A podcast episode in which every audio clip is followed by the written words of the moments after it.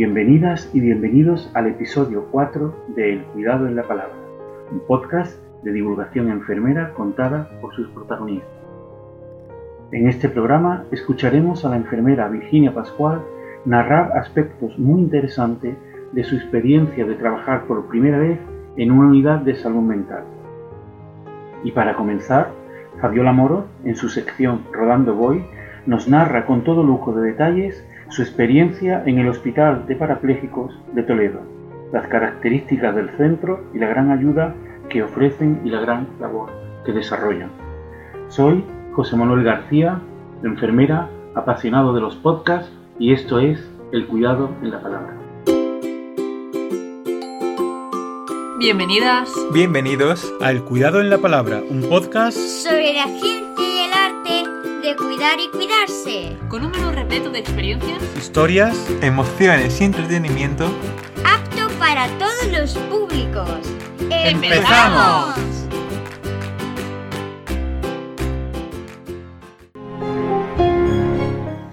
Hola, ¿qué tal? ¿Cómo estáis? Soy Fabiola Moro y aquí estoy en mi sección de Rodando Voy. Bienvenida de nuevo, Fabiola. Retomamos tu historia y en Rodando Voy, que comenzó, eh, nos contabas eh, tu accidente, eh, tu, tu primer ingreso en un hospital general y, y nos quedamos un poco a las puertas del Hospital Nacional de Parapléjicos de Toledo. Me gustaría comenzar preguntándote qué te aportó, así de manera general, en qué te ayudó eh, tu estancia en este centro. Mi estancia en el Hospital Nacional de Parapléjicos eh, me aportó principalmente una visión clara de, a lo que me enfrentaba. O sea, eh, me ayudó mucho en el proceso de asimilación y aceptación de mi nueva realidad. Yo iba con una lesión medular completa y está claro que no iba a mejorar porque es una lesión irreversible. Entonces, gracias al hospital y a todo el personal y por supuesto a, compañeros que me fui encontrando en el camino, eh, aprendí a, ver con perspectiva de futuro mi nueva vida y, y para ello necesitaba eso, eh, tener que asimilar mi nueva, mi nueva realidad. Entonces, em, esto me ayudó para luego trabajar todas las limitaciones a las que me enfrentaba. Y, y con el equipo que hay allí profesional en el tema de lesión medular, pude, pude alcanzar toda mi, mi autonomía. Y cuéntame, Fabiola, eh, ¿cómo es el inicio? De pronto llegas a un nuevo lugar, un nuevo hospital, eh, nuevas personas, profesionales, pacientes. ¿Cuáles son los primeros objetivos? Al principio, cuando llegas allí al hospital desde tu ciudad, eh, claro, vas a una ciudad nueva donde no conoces a nadie, eh, no sabes qué tipo de hospital va a ser, no sabes qué vas a hacer allí, no tienes ni idea. Entonces, cuando llegas allí y ves a un montón de gente en silla de ruedas, en camillas boca abajo, bueno, te quedas un poco asombrada y, y deprimida, ¿no? Porque Claro, tú en principio llevas la idea de que vas a ir allí a, a volver a andar. Proceso de rehabilitación se supone que, que vas a rehabilitarte, ¿no? Que vas a estar como estabas antes del accidente. Y poco a poco te vas dando cuenta de que no es así. Pero bueno, al principio eh, las auxiliares de enfermería, las enfermeras, te cogen, te explican, te quitan durezas de los pies, que ya probablemente no vas a volver a, a, tener en tu vida. Te quitan la ropa para que no haya roces con las sábanas y así evitar escaras, heridas y demás. Y te van explicando. Si tienes suerte de, de que te toque un auxiliar o una enfermera contacto, porque hay de todo, como en todos los sitios. Pero yo tuve la suerte de tener a una que me fue explicando que no me preocupara, que tenía una lesión bastante llevadera, que, que, iba a poder hacer muchas cosas y que me iba, iba a conocer a gente allí en el hospital, y iba, iba a poder salir a pasear, a tomar algo, incluso que podría tener hijos, ¿no? Y bueno, toda, toda esta información la vas asimilando y, bueno, te vas encontrando un poquito mejor. Aunque al principio hay muchos miedos, pero siempre si alguien te cuenta cosas desde el lado positivo y optimista, pues bueno, parece que, que todo se ve un poco con, luz, ¿no? Al final del túnel, como se suele decir. Eh, luego ya empieza la parte de trabajo. Ya tienes que empezar a trabajar para volver a, a tener musculatura en aquellas zonas en las que has perdido musculatura, bueno, normalmente en todas, pero hay musculatura que vas a poder trabajar. En mi caso era la musculatura de la zona de, los brazos. Entonces, aunque estés un poco todavía con la lesión aguda, lo primero que hacen es bajarte al área de fisioterapia. Y allí tu fisio te empieza a movilizar piernas para que no se atrofien las articulaciones empiezas a hacer ejercicios para potenciar musculatura superior. Y bueno, poco a poco vas conociendo gente que está como tú o incluso en peores condiciones, te van contando experiencias y, bueno, es, es, alentador. Luego también la, el área de terapia ocupacional, allí es donde te enseñan a hacer las transferencias, es decir, a aprender a vivir desde una silla de ruedas. Desde tu silla de ruedas te puedes pasar a la cama, te vas a pasar al, al váter, al coche, incluso te enseñan a, si alguna vez te caes al suelo, te, enseñan a levantarte otra vez a la silla. Es muy difícil. Yo esto no lo he podido conseguir por mi tipo de lesión, pero bueno, eh, con esfuerzo hay gente que lo consigue. Incluso si tienes los apoyos necesarios en, en una situación crítica, probablemente te puedas volver a subir. Bueno, antes de continuar con mi experiencia allí en el hospital de, Toledo, eh, no quería dejar pasar la oportunidad de mencionar la importancia de los celadores en este hospital. Porque pensad que somos personas con muy poca movilidad y tenemos mucho miedo a caernos, caernos, volvernos a romper algo, eh, no sé, tenemos miedo, estamos inestables, estamos en un cuerpo que, que es como si no fuera el nuestro, no lo reconocemos de momento, porque cuesta, cuesta reconocer un cuerpo en el que ha cambiado algo. Entonces, como eso lleva un proceso, al principio estamos un poco inestables y, y la figura del celador es súper importante porque él va a ser, o ella, eh, quien nos va a manejar, a mover, a coger para ponernos en la silla. Y de un celador que tiene experiencia a uno que no la tiene se nota mucho. Y como podéis imaginar, en el hospital de parapléjicos eh, los celadores tienen muchísima experiencia en el manejo de personas con movilidad muy, muy reducida. Entonces nos sentimos seguros y seguras en manos de estas personas. Y seguro, Fabiola, que el Hospital Nacional de Tetrapléjicos eh, dista mucho de la imagen que podemos tener así de un hospital general. Este hospital no es un hospital convencional, con salas de consulta, eh, quirófano, eh, habitaciones y demás. Es un hospital donde sobre todo se va a socializar, ¿no? Y para ello tenemos diferentes áreas donde por las tardes, después de haber terminado nuestro proceso de rehabilitación, de fisioterapia, terapia ocupacional y demás, pues vamos allí a hacer actividades adaptadas para nosotros.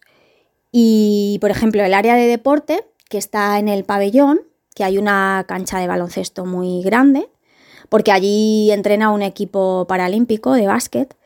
Bueno, pues allí también tenemos otros deportes, aparte del baloncesto, como ping-pong, eh, también hemos hecho algo de badminton, eh, bueno, y cualquier cosa que se nos ocurra, voleibol o algo a lo que queramos jugar. Eh, hay un profesional deportivo que se llama El Coletas, bueno, le conocemos por ese nombre, se llama José Miguel y él siempre nos anima a hacer deporte porque es muy bueno para nuestro proceso de rehabilitación. También tenemos otras áreas como las chicas de animación sociocultural, donde hacemos todo tipo de ocio, por ejemplo, alguna salida, alguna excursión a visitar alguna zona bonita de Toledo o cuando hay, cuando hay alguna fecha señalada, pues ellas siempre preparan algún tipo de decoración en la que nosotros participamos o a lo mejor hacemos concurso de disfraces en carnaval. También hay un taller de manualidades donde una persona voluntaria pues nos da manualidades para que nos entretengamos por las tardes. Había también hay también salas de informática y también podemos sacarnos el carnet de conducir. Y también hay veces que hacemos con la psicóloga del centro terapia grupal. Esto es muy importante porque aquí suele venir una persona ya veterana en el tema de la lesión medular y viene a darnos charlas de cómo es su vida después de su paso por, el hospital. Creo, Fabiola, que queda, queda muy claro ¿no? lo especial de este hospital tanto a nivel de estructura como de funcionamiento, como del gran equipo multiprofesional que lo compone. Para ir un poco acabando, ¿qué es lo mejor que te llevaste de tu paso por el centro? Lo mejor que me llevo del Hospital Nacional de Parapléjicos, aparte de todo lo que he aprendido para conseguir mi autonomía e independencia, es el, valor humano que se respira allí. Eh, todas las amistades que he hecho durante ese tiempo, que hoy conservo todavía, tanto usuarios, compañeros de sillas de ruedas como sus familiares y por supuesto personal del hospital que, que hoy todavía con los que hoy todavía tengo contacto. Es verdad que a muchos no les he podido volver a ver eh, en persona, pero a través de redes sociales, de teléfono y demás, siempre me, bueno, estoy en contacto con ellos y con ellas, sé de sus vidas, ellos saben de la mía y sobre todo eso, me he llevado a unas personas increíbles que aparte de ser buenos profesionales, eh, puedo considerarlos amigos. Y para acabar, como conclusión de mi estancia allí en el Hospital Nacional de Parapléjicos, em, pienso que allí te encuentras como en un submundo, ¿no? Es todo un mundo ideal para las personas con movilidad reducida y sobre todo usuarias de sillas de ruedas, porque está todo adaptado, todo bien preparadito, rampas por todos los sitios, baños adaptados, en los que puedes hacer la transferencia y entras con tu silla sin problemas. Eh, te sientes muy arropada por el personal que hay allí, porque mm, están acostumbrados a ver personas en tu situación y no, no te tratan ni con condescendencia ni con lástima. Al contrario, yo siempre he sentido que me han animado a hacer cosas, a moverme a no quedarme deprimida y siempre he visto que, me, que la gente de allí eh, te quiere animar. Y claro, allí está todo el ocio, todo está a tu medida. Pero bueno, es una buena manera de, durante los meses, durante ese proceso tan duro que es de adaptación, es una buena manera para que, que te preparen para que luego cuando tengas que salir al mundo real eh, ya llevas una base en la que has aprendido a manejarte tú y cuando ya vas eso al mundo real que no es tan bonito y tan idílico como allí dentro ya llevas una base de preparación que te va a ser más fácil eh, tomar las herramientas necesarias para desenvolverte en el mundo real. Entonces, por supuesto, recomendaría a todo el mundo que aunque de primeras tengan miedo en cambiar de comunidad y tener que ir a otro hospital que nunca han visto en su vida, pero que no tengan miedo y que piensen que va a ser eh, una oportunidad de, de captar esa autonomía que van a poder desarrollar para llevar una vida lo más inclusiva posible. Muchísimas gracias Fabiola por este testimonio en primera persona tan importante, eh, tan enriquecedor, tan alentador. Eh, recomiendo de verdad a quien no lo haya hecho que, vaya a los capítulos anteriores y escuche todos los episodios de Rodando Boy para conocer desde el inicio tu historia. Creo que merece la pena de conocer un caso como el tuyo y también contado como, como tú lo haces. Eh, muchas gracias. Pues muchas gracias José Manuel por dejarme contar mi experiencia y espero que le sirva a muchas personas en mi situación. Seguro que sí, Fabiola. Muchas gracias. Y aprovecho para recordarte que puedes suscribirte al podcast para no perderte los siguientes capítulos de Rodando Voy y otras historias como la que viene a continuación. Una entrevista a una enfermera que podríamos denominar entrevista a salto de mata y que, aunque está relacionada con la salud mental, con los cuidados en salud mental, podría ser perfectamente extrapolable a otras especialidades. No adelanto más, paso a la entrevista y comentamos al final. Hola Virginia, bienvenida a El Cuidado de la Palabra. Eh, es un placer para mí contar con tu presencia porque desde hace tiempo me surgen dudas con respecto a la, salud mental y cómo los profesionales eh, vivimos lo que es trabajar por primera vez en una unidad de salud mental, en este caso de agudo. Por eso un poco para conocer un poco el contexto, eh, te llamas Virginia, eres andaluza y decides venir a trabajar a Mallorca, a un hospital, eh, a una unidad de agudo de salud mental.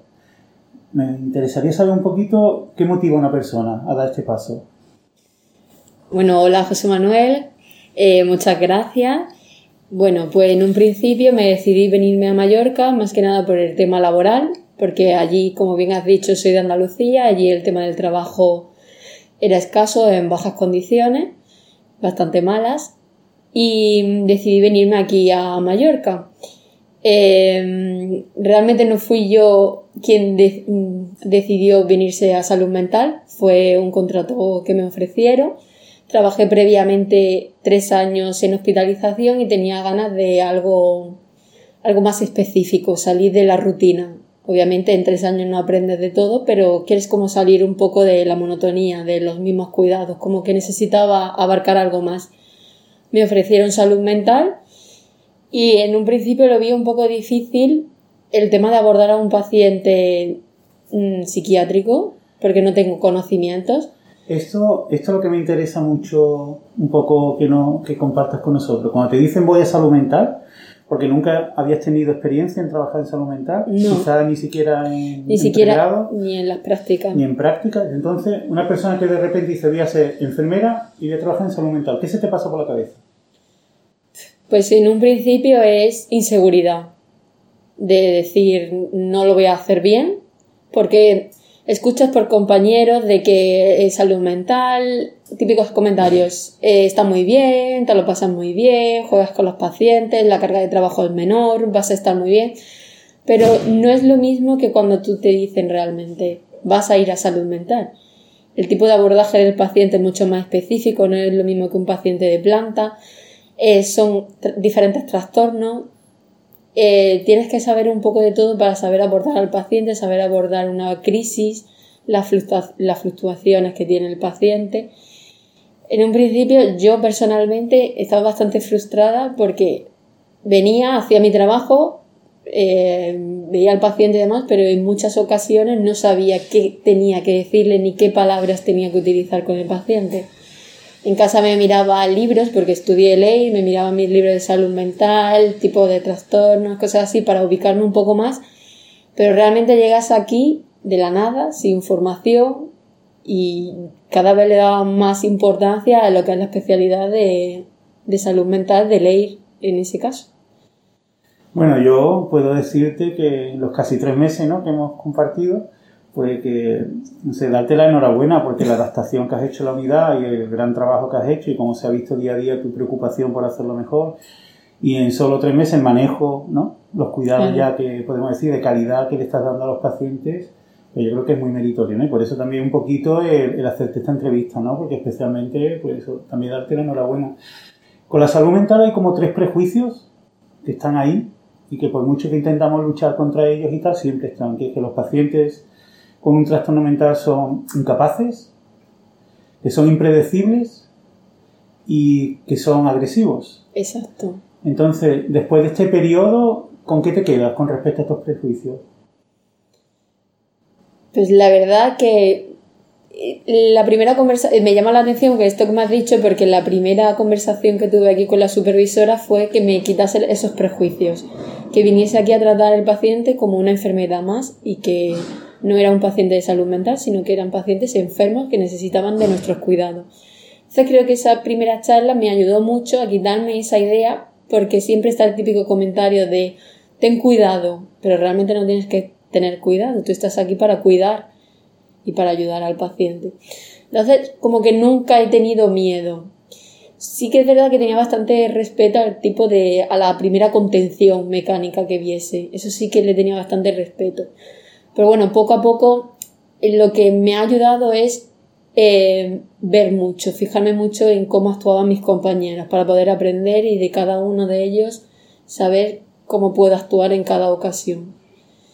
Y prejuicios realmente mm, creo que no me llevo con ninguno, al contrario, pienso que son pacientes muy agradecidos no sé, yo un poco quería, quería, me interesaba mucho esto, ¿no? Tu pre, antes de venir, un poco mm. las ideas que tenemos preconcebidas y tal, algunas veces los miedos, los prejuicios y tal, y que por norma general una persona después de un tiempo trabajando en salud mental, pues todo esto se le cae, ¿no? Si venía con alguno y, y, la pregunta del millón es, ahora la vida te lleva a otros lugares. Exacto. Pero si tuvieras la oportunidad de volver a salud mental aquí con nosotros, yo estaría, estaríamos todos encantados o en otro servicio de salud mental, ¿Te gustaría? Sí, es más, yo siempre me he querido especializar y hacer la especialidad de matrona.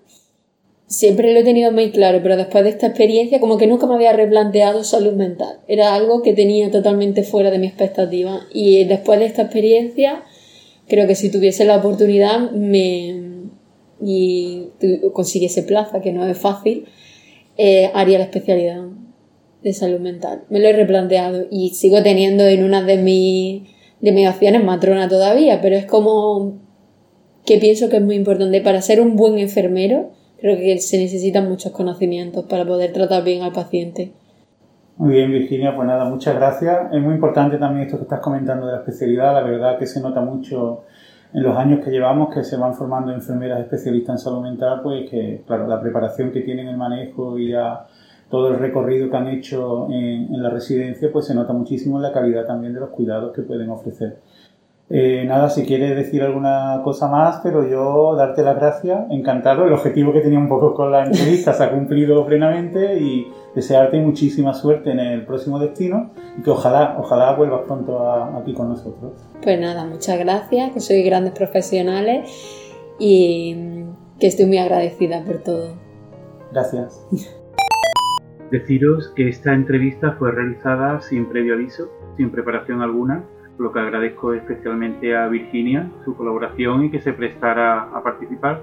Creo que se nota en la frescura, en la espontaneidad, en las respuestas, respuestas que nos invitan a reflexionar sobre temas muy importantes, como es la complicada situación profesional eh, de miles de enfermeras en toda España que cada poco tiempo tienen que cambiar de especialidad y todo lo que ello implica, el necesario desarrollo y la implementación en todo el país de las especialidades enfermeras, la importancia que tiene el conocer, el cuidar a las personas con, con, trastorno mental para que se nos caigan los prejuicios y la importancia que esto tiene en la lucha contra el estigma.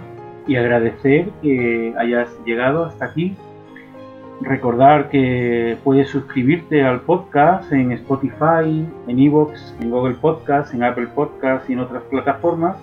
Y que si te ha gustado, pues le des al like y compartas en redes sociales para ayudarnos a difundir este podcast de divulgación enfermera, El cuidado de la palabra.